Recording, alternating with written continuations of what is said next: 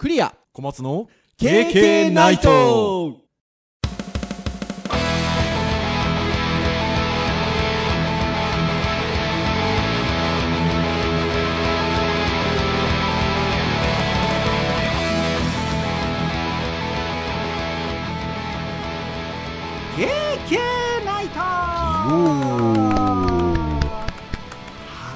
ということで第388回の配信でございます。お届けをいたしますのはクリアと。はい、小松です。どうぞよろしくお願いいたします。はい、よろしくお願いしま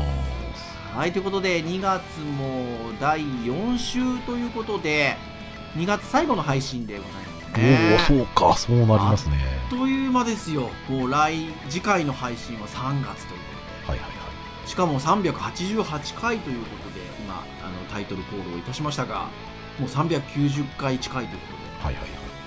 とで390回近いということは400回が近いということですよ まあそうですね。ねえ切り板の400回は5月ですか？今年はそうですね。だいぶだいぶ早まってきましたね。ですので、まあ、早まってもきましたしもうすぐ3月ということで近づいてきましたねっていう感じですねはい。そんな第388回なんですが前回はめでたい文具ということで、はい。あのおめでたい文具じゃないですよ。あのめめでたい文具でございます。はい。あのしきりに配信中も言っておりましたね。文具めめでたいめでたいっつって言っておりましたが。あのこうめでるね。可愛がるめでるめでたいということなんですが。なんかねやっぱりあの最近はっていうか昔からそうなんですけど僕はなんか自分で喋っていながら自分の配信を聞いちゃう人なんですけど。はい。あの楽しかったですよ。あそうですに関してのよかったです話ね。はーい。なんかねあのね万年筆最近ちょっと興味があっていろいろ YouTube 見たりしてるんですなんてお話をしてたんですけれども、まあ、カメラもねあのそこそこにもちろんあのまだまだ興味があって欲しいものはあるんですが。万年筆もね物によっては高いんですけど僕がちょっと興味あって見てたりするのはなんか数千円で買えたりする万年筆だったりするので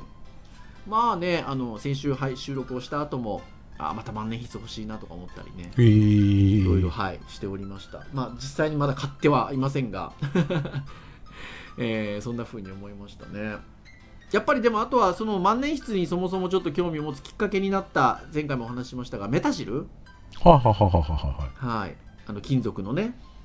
いつまででも書けちゃう鉛筆削らないで。あれもねやっぱ欲しいなと思ってんですよね。うんですのでそんな感じで文具はやっぱりなんか興味あるなということで。なんかねあの文具大賞でしたっけ？はいはいはい。7月ぐらいのね毎年開催みたいですのでまたね今年の7月ぐらいにはねちょっとね今年のものが発表された時にはトークしたいですねそうですね。毎回、うん毎年の、またテーマになるといいですね。そうそうそうそうそうそうですのであの私ども編集会議用にあのねこれまでどんな話をしてきたかとか表がねずーっとあって今年の日付が入ってるものがもうずっとあるんですけどもう入れとかなきゃですよ。7月ぐらいのガジェット会のところにここ文具大賞って。もう入れとかなきゃなね入れときましょうかじゃあ。もうでもその時はもう400回超えてますからね7月ぐらいだと。そうですね。ねえ。っていう感じですよ。ですので。私どもあの毎回毎回ネタに困ってる時ありますけどもう7月のあのガジェット会はあの文具大賞ということで、はい、トークができればなと思っておりますがそんな、えー回を受けて今回第80、えー388回ということなんですが今日はいわゆるあのカテゴリーのターンでいうと education まあ教育回なんですよね。はい。はい、で、まあ、教育回は本当にあの幅広いあの意味で教育回というふうにさせていただいておりまして、まあ、割と直接的に分かりやすい教育手法の話だったりすることもありますし、まあ、どちらかというとあの言葉に関してのちょっとあのトークをしたりとかあのいろんなことをしておりますが今日ねちょっと小松先生が面白いテーマを持ってきてくださったんですよね編集会議で。であそれぜひ話しましょうっていう話になったんですけどテーマが何かっていうとサボるはい。サボるですね。はい。サボるこれは編集会議でサボるで話しますかっていうのはそもそもどういうきっかけなんですか？ああ、まあ、その、最初は、えっ、と、なんですかね、会社で、朝朝礼の時にですね、そのはい。会社で、なんかその大事にしている考え方みたいなのがあって、はい。それちょっと本になってるんですよ。で、その本にちっちゃい小作品になってるものを見はて、まあ一人ずつ朝朝礼の時一人ずつなんかその自分のその考え方とかね、こんな風に考えたいですって話をしたりするんですよ。はい。で、それが持ち回りで回ってくるんですけど、はい。で、その時の喋る時にまた、はい。あの、直前になるとネタ探しになっちゃうので、うんうんうん。なんか気がついたものがあった時に、えっ、と、これ喋ろうかなっていうのを、あの、メモってたんですね。でそれが、あ、今回のテーマでも使えるかもなと思って、うん。えっ、と、あれですね、ちょっとまあネタの話をすると、イチローさんってあの、マリナーズの、プロ野球選手のね、マリナーズの、はい。えっと、イチローさんが、その、なんかインスタかライブかなんかで、その、はい。社会人の親並み相談みたいなのやってて、それの回答の中で、その、サボっちゃうんですけど、それってどうすればいいですかね？みたいな質問が質問が来たんですね。はい、でその文章あの記事がとても僕的にはすごく面白くて、はい。あのーまあ、興味深いですね。なんか、うん。なんでその話したらちょっと、なんかいろいろとつながるものがあるんじゃないかなと思って、まず今回テーマとして考えてなるほど。ますね。はい。ですのでひょっとしたらこのリスナーの皆さんの中に小松先生の会社の同僚さんとかですねいらっしゃるかもしれないんですけど、はい。あの先にちょっちらっと話しますよ。ですので聞いたらあのよりその 朝礼のお話をね。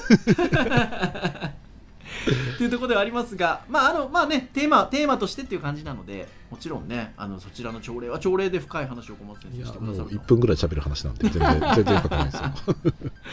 うなところでございますので今小松先生がおっしゃってくださった、えーこれマイナビニュースの記事ですかね、はい。えー2023年1月20日付の記事。一郎在宅勤務でサボってしまう人へ人はサボります。だけどっていう見出しの記事をまずは皮切りにちょっと今日はサボるということについてちょっとお話をしていきたいなというふうに思いますのではい。皆様どうぞあの気軽にお聞きいただければなというところでございます。はい。はい。ということで、今、小松先生がもうちょちょろっとね、話していただいたんですが、えー、イチローさんが、えーオリックスグループ公式インスタグラムのアカウントで、まあ、実施がされた、悩める大人の相談ライブっていうものに対して、えー来た、まあ、質問と言いましょうか、相談ですね。在宅勤務でサボってしまうっていう人へのアドバイスが、まあ、ちょっと話題になっているというところなんですけど、えーじゃあどんなあの相談が来たかっていうと最近在宅勤務をする機会が多いのですが好きあらばサボってしまいます。サボってもバレない環境でサボらないメンタルを保つにはどうすればいいでしょうかっていう質問が来たということで、そう。まあ、そもそものこの質問に対しては小松先生どうですか？えっと、これに関しては、この人が、あうん。の、言ってることって、うん。好きあらばサボってしまうっていうところで、その、この人はサボってもバレない環境で、サボらないようにするためにはどうすればいいかって、結局そのサボってしまう自分に対して、は良くないなと思ってるわけです、絶対。はい、で、それをなんとかならないかなっていうところを考えられていて、うん。で、僕自身も、その、在宅、最近ちょっとね、会社出社してるので、あんまないんですけど、はいはいはい。やっぱ在宅勤務でリモートワークでやってる時って、うん。その今集中しなきゃいけない瞬間になかなか集中できない瞬間がやっぱあったりするんですね、うん。会社だったらなかなかそんなこと人の目があるのにないのに、うん。人の目がないからか、仕事しなきゃ今やんなきゃいけないっていう時にものすごい集中できないと、はい。自分としては仕事しなきゃと思ってるんだけど結果的になんかちょっとこう耐えきれずスマホを見てしまったりとかね、うんうんうんだからこれ結果的にはサボってるわけなんですよはいはいはい、うん。だから自分としてはそのなるべくサボりたくないし仕事はちゃんとやりたいなと思ってはいるんだけどうん。その在宅勤務でリモートワークになってその集中しきれない瞬間僕はそういう意味だとそれってサボってるなっていうふうにやっぱり感じるところがあるので、はい。まあ、なのでこの人の考えてることってそういう意味だと僕的にもあの知りたいというか聞いてみたい内容ではもちろんあります、ね。いや本当そうですよね。でじゃあそういう質問があった時にイチローさんがまず何て答えたかっていうと第一声が「人が見てないからね。サボるでしょう」かっこ笑いということで。いやーいいなこうちょっと安心させいいてくですよれますねね。安心しますよね。あんな偉大なあのことを成し遂げた方が。それサボるでしょうっていうのはね。ただ続けてこれ今小松先生がおっしゃってくださったようなことなんですけど人はサボりますと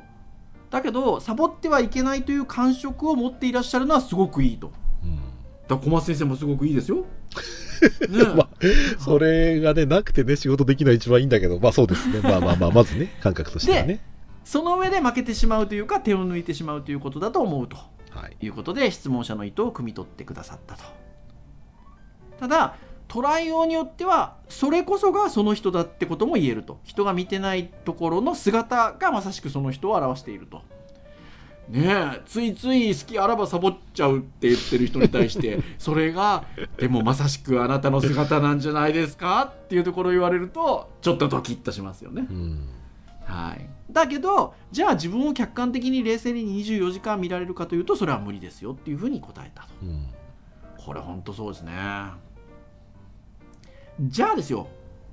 どうすんのって話なんですけど一郎さん今自分はこうしたくないけどこうしちゃってるなって要はこの方感じてるんですよね。はい。で感じてる時に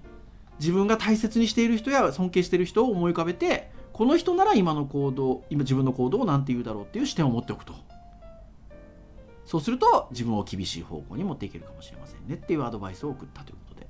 これはなかなかですよね。そう、だからね、面白いなと思うんですよ。その前に話したね、メタ認知とかの話に僕は、はいこれそうですよねまあの、つながるなと思っていて、はい。その、自分が自分しか見えてる範囲、仕事をしてる中で、今自分がやらなければいけないことに対して、そこしか見てない。はい。でそこに対してそのいわゆる自分の感覚がなんかノイズなり何なりが入ってその認知し,、うん。しきれていないところのバイアスがかかっちゃうんですね、うん、でそれをもうちょっとこう広い観点からものを見俯た時から見てる自分ですよね。そう。でそこにその自分だけじゃなくって一郎さんはその自分の大切な人だったりとか、まあ、尊敬する人とかね、まあ、そういった人をそこに登場させてはい。自分の認知範囲を広げるみたいな感じのはい、ものだと思うんですよ。うん、で僕はそれは自分で思い浮かべた時に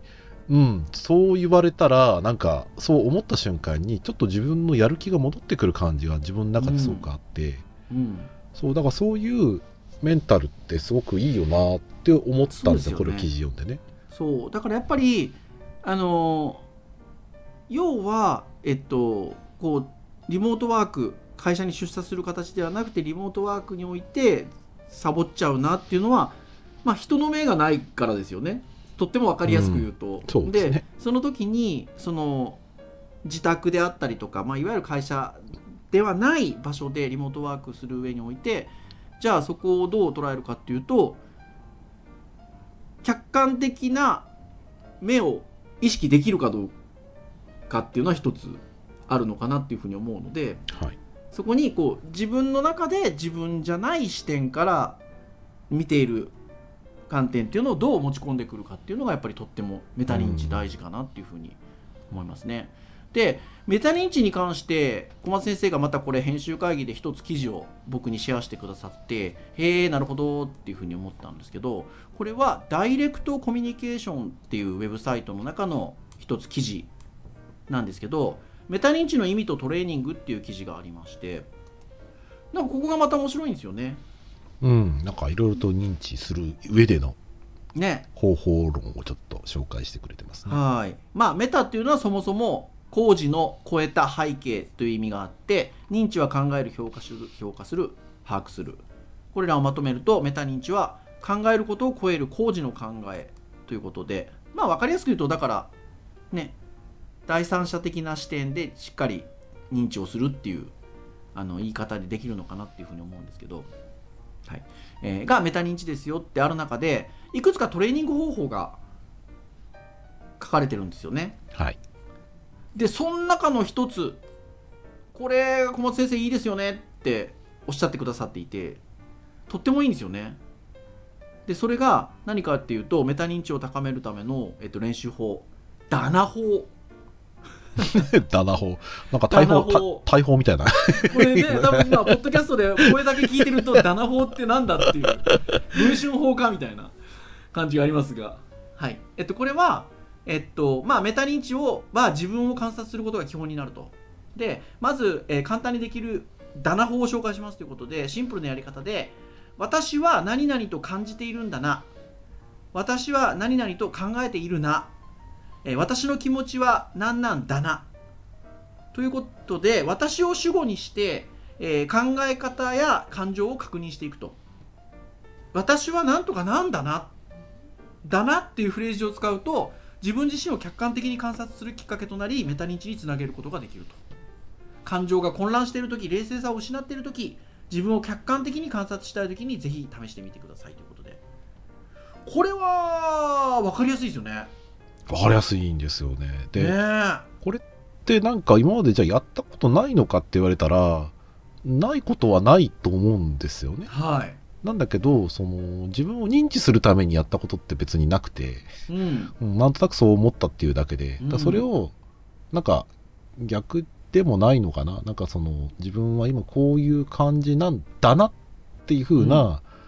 その自分自身の今の状態を自分自身でまず言ってみることがはい。その自分の認知の幅を広げてくれるというかうね、ん。もしくは自分の位置を多分確認できるのかな？うん。だからその周りの視点を取り入れやすくなるというかね。うん。そうだからこれすごい単純なことでありながらうん。だなっていいなって僕は 単純に思ったんですねすごい。これダナ法はとってもいいですよね。で今言った通りこの紹介してくださってるページに私は何なんと感じているんだな。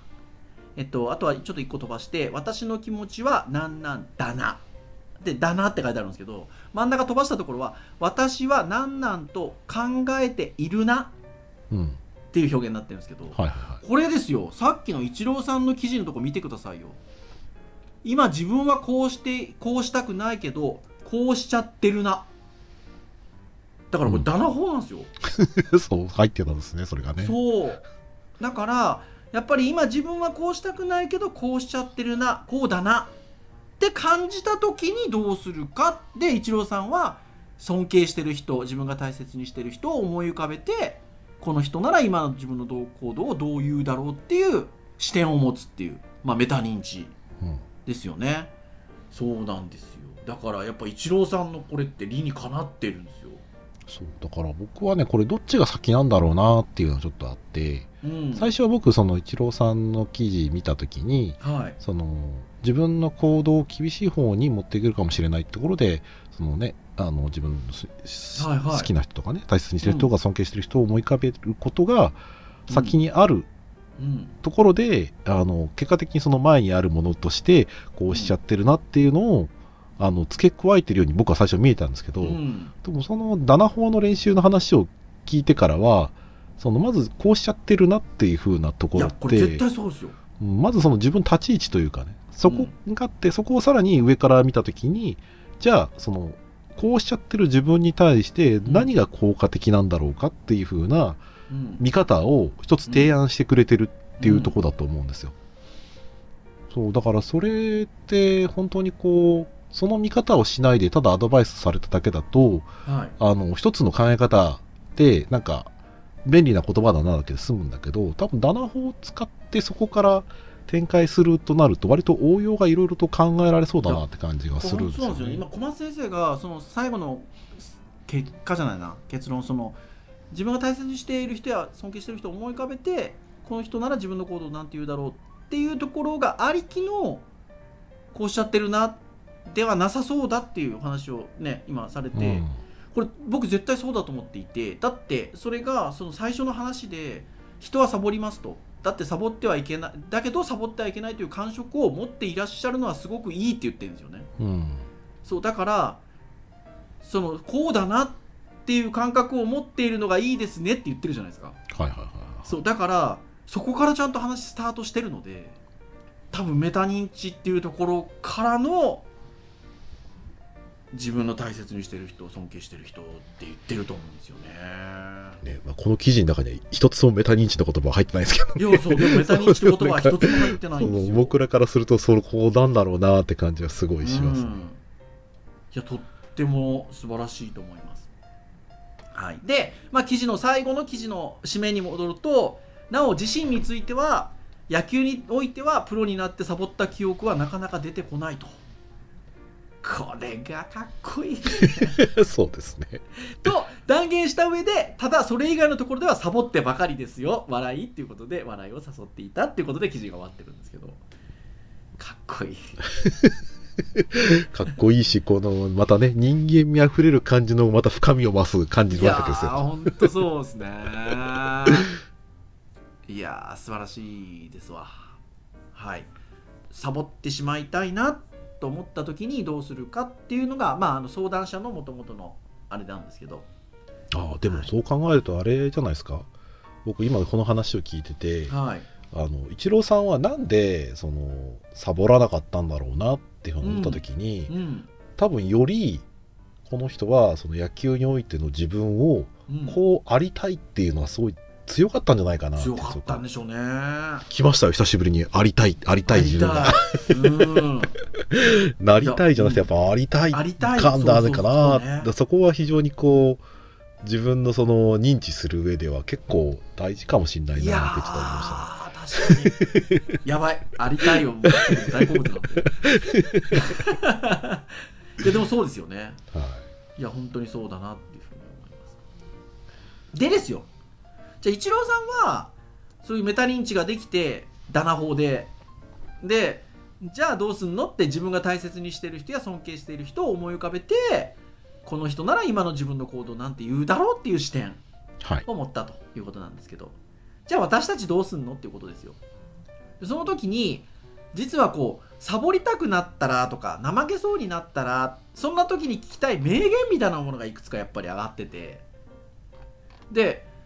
サイトがね2つ3つまあもちろんもっとたくさんあると思うんですけどあのこう編集会議で小松先生と見てたところだとあって2つぐらいあってあのいろんな、まあ、著名人の方だったりとかあの有名人の方であったりとかが、まあ、怠けそうになった時サボりたくなった時名言っていうのを残してて、まあ、それをちょっとねこう他者からそうやって言われてるっていう感覚で持っていくとちょっとね頑張れるんじゃなかろうかということで。ね、こう自分のメタ認知の領域に尊敬する人としてじゃあ有名人ちょっと置いてみよそううそうそう持ってこいよっていうところですよ。ですのでまあたくさん紹介してると私たちなんかね白熱しちゃうので時間がいくらあっても足りないので、なんか一つ二つそういったサイトの中からこの人のこんな名言がありますよっていうのをちょっと投稿しようかなと最後は思うんですけど。はい、小松先生どうですか？なんかいくつかそうですね。まあ編集会議の時に話しててあのさっきのそのメタ認知的なところで誰置くかなって思って、うん。この人が言ったら説得力あるなと言ったのは僕このあのえっ、と「お前はいつだって全力だったと言えるのか。おお俺は言える。おお江頭2時50分」ってそうなんですよ皆さん。江頭2時50分の まあ、名言かどうかわかんないけど、でも、それを自分のメタ認知の場所に置いたら、まあ確かに江頭さんって一生懸命やってるよな、はい。確かにその全力でやるっていうのって、そのやってる人なりのメンタルだったりとかね、考えがあるにしても、なんか励まされる感じがすごいあって、そう、自分を見たときに、その人をこうもっと広い目線で見たときに、うん。うん、その人が、例えばやっぱりね、まあ、尊敬する好きな人、まあ、どうどう捉えるかではありますけど、うん。その置き方によっては、その自分の今の認知している、その、なんだろうな、集中したいとか、えー今、サボらずやりたいなと思った時に、はい。そこにこう、そこの人呼んで、で、その人を見た上で、じゃあ自分ってどうなんだろうかなみたいなところを見る、そのお手本じゃないですけど、うんなんかそういう考え方の一つ材料になるかなっていうので。これお前はいつだって全力だったと言えるのかっていうのはなんかあのがむしゃらにも通じませんか？ああ、そうですね。がむしゃら応援団ね。ねえいや本当にそこはこれは江頭2時50分さんが言ってるっていうところがねそうだからまあなかなか響きますよねね真似はできないんだけど、でもまあ自分に足りてないものをなんか鼓舞してくれてる感じはすごくあるので何にもないもう自分だけしか見てない認知の部分からしたら、うん。ちょっとその自分の体を動かす材料になるんじゃないかなって感じうん。がしますよね。はい。僕はねダウンタウンのまっちゃんの言葉が実は上がってるんですけどはい。これ意外と好きなんですよね。どんな言葉かっていうと100点満点は無理かもしれんと。でもマックスなら出せるやろっていうなかなかに。うん。うん人はそれぞれいろんなスキルであったりとか持ってますけどそれが世の中的に100点を出せるスキルを持ち合わせてるかっていうと難しい場面もあるじゃないですか。ありますね。うん、そうすると何か求められてるものに対してうわー自分はあの人と違って力もスキルもないし100点は無理だなっていうふうに怠けてしまうことってありえるのかなと思うんですけど。いや100点は無理かもしれないけどでもあなたが持ってるマックスは出せるでしょっていううんこの言葉は僕とてもふ結構ふ深いと言いましょうか。いい言葉だなって思うんですよね。それをまっちゃんが言ってるっていう。まああれですね。その100点を目指すがあまりに体が動かないぐらいだったら、やっぱりちゃんとねそこは100点目指すんじゃなくて自分の全力出す方向にね、そのうん。視点をシフトした方がいいんじゃないっていう感じにやっぱ取れますよね、うん。取れる取れるこれとてもいいですよ。あんな感じなのにね。いやいやいやいや。まっちゃん。松本松本人志は僕は大好きですよ。はい僕も大好きですけどもちろん。はい。もう一個ずつぐらいあげますかじゃあ。まあねなかなかねあのー歴史的な偉人のやつとかをね見てるとねはい。なかなか自分のところにまでね入ってこれないんですよ。あ降りてこない感じは確かにね。もうすごく努力してる人だから自分とこう比べるのはおこがましいというかなんか芸能人の方はもちろん頑張られてるので、はい。そのその人が頑張ってないっていうわけじゃないんですけど、はい。ただやっぱりあまりにもなんか自分とはかけ離れすぎてる人の言葉ってなかなか認知しづらいなって感じはちょっとうあって、そこにいてくれたらいいのになみたいな感じのなんかないかなと思って今見てたんですけどね、うん。なんかないか僕はねなはい。例えばあれですよ。サボりたくなったら怠けそうになったらっていう時にさっきの「お前はいつだって全力だったと言えるのか俺は言える」とかね。はいはい。まっちゃんのその100点は無理かもしれんけどマックスなら出せるやろっていうのはどっちかっていうとその全、えっと怠けないサボサボらないっていうところに向かわせてあげるような背中押しじゃないですか。はい。同じページに三輪明宏さんの言葉があるんですけどはいこの自分を褒めてあ認めてあげないと自分が救われないっていう言葉はとてもいいなと思っててある意味こうサボりそう怠けそうな時にそこの背中を押してあげるっていう感じではなくて一旦そうあってもいいんじゃないっていう感じじゃないですかこれ。自分を褒めて認めてあげないと自分が救われないよっていう。なんかこれも一つサボりそう怠けそうな時の言葉としてはあるなと思うんですよねああなるほどね。うん。まあまあ自分でまあ自分を褒めるっていうのは、ね、人に褒められた時に喜びみたいなものもかみしめられるしなんか認めてあげることでちょっと気持ち軽くなるところはあるかもしうれないですね。ん。なかなかで人に褒めてもらいたいっていうことでも褒めてもらえないものではないですか。うん。特にあの先生という職業はどちらかというと褒められづらいと言いましょうか。ね。うんできて当たり前みたいなところもありますのでその時に僕は最近よく言ってるのは褒め合いをしましょうっていう褒めの愛ですよ愛情の愛。褒め合い。はいはいはいはいね、やりましょうっていうことを、まあ、よく言うんですがただねやっぱ自分を褒めてあげないとっていう認めてあげないとっていう、まあ、自分が救われないよねっていうのはねとてもいい。うん。やっぱで三輪さんっぽいですよね うん感じかなと思いますよ。なかなか、うんそうですね。なんかあるかな。まあ何気に松野明美さんのもいいねって話はしてました、ね、僕いいと思いますよ。いいと思います。人生は人との競争じゃない。苦しくなったら立ち止まって自分のペースで走ればいいいう。これまた松野さんが言うところがねそうだからこれも結局メタ認知的な発想になるよなっていうところがあって、うん。その今自分何のために頑張ってんだっけとかうん。いう時に、誰と何のために仕事してるんだっけとかうん。その自分をどうしていきたいんだっけとか、うん。まあ、そこをねあんまり考えすぎちゃうと、まあ、ちょっと私お手につかないかもしれないけど、うん。その立ち止まってその自分のペースで走ればいいっていうのはなんで自分今走れてないんだろうかなっていうのを見直す機会にもなると思うので、はいうん。まあ、もちろんあのもうね人と競争している感覚は今僕は薄れてしまってはいるので、うんむしろ逆に僕はもっと競争心を持たなきゃいけないなっていうふうに思う方ではあるんですね逆にね、今は逆に楽しちゃってるなって感じもあるので、うん。まあ、こういうふうなそのなんかこの人が言ってるんだからっていう説得力はあるじゃないですかうん。じゃあそれを自分に置き換えた場合に自分ってどうなんだろうかって言った時にその気持ち的に仕事のその考え方とかうん。モチベーション的なところはもしかしたらそのなんだろう在宅勤務とかね、うん。ところでサボりがちな自分に対してもうん。あの有効な感じはしますけど、はい。いや本当にそう思います。この言葉もいいですね松野さんの言葉もいいなってまあ思いなんていうことをこう考えてると、まあ、もっといろいろありそうだなって感じがすごいしますね、こううん。うん自分を認知するための言葉だったりとかうん。考え方を置くことで、多分やることとしてはか変わらないはずなんだけど、はい。なんか気持ち的にこう前向きにできるとか、うん、その自分自身をどうしていきたいかっていうのかが漠然としてる時に比べたらうん。多分漠然とサボっちゃうんじゃなくてうん。やっぱり今なんでやってるのかっていうのがもっと分かればうんなんか自分が思った以上にはサボらない感じはだんだんしてくるんですよ、はいはいはいはいはいはい。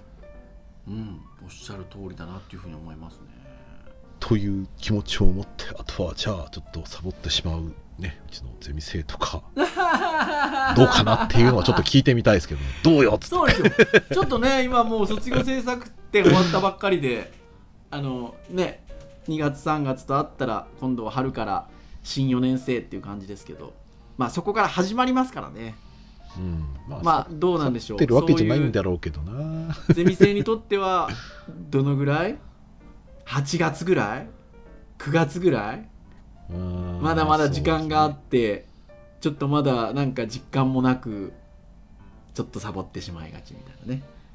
うんサボっちゃいけまあサないんボってるだけど、っていう感覚でもないのかもしれないですけど、まあ、まだまだなんか時間があるなっていう感覚の時にはねあるかもしれないですね。じゃあとりあえず授業だ、えっとサボってるかもしれないとかそのなんとかなんだなだなだな。をじゃあちょっと。ダナ法ですよ。ダナ法ダナ法おっしゃる通りですよ。聞いてみようかな。はーい。ぜひ自分自分をダナでねちょっと顧みていただければっていうところですよね。はい。はーい。てなところでございます。以上といたしましょうかねはい KK ナイトは毎週木曜日に配信をいたしております。公式サイトアクセスをしていただきますとプレイヤーがございますのでサイト上で直接聞いていただけます。ただし購読登録サービス等々で登録をしていただきますと配信されるや否や皆さんの足にふーっとですね最新回がダウンロードされますので聞き逃しなく聞いていただけるというところでございます。ながら聞きでもいいので、ね、興味のある回から聞いていただいてああ KK はそういうふうに思っているんだなって感じでね聞いていただけますとじゃあ自分はどうしようみたいなねはい、えー、ようなことも、えー考えていただけるんじゃないのかなはいと思っております。はい。はいでは以上といたしましょう。お届けをいたしましたのはクリアと。はい小松でしたそれでは次回389回の配信でお会いいたしましょう。それでは皆さんさようなら。さようなら。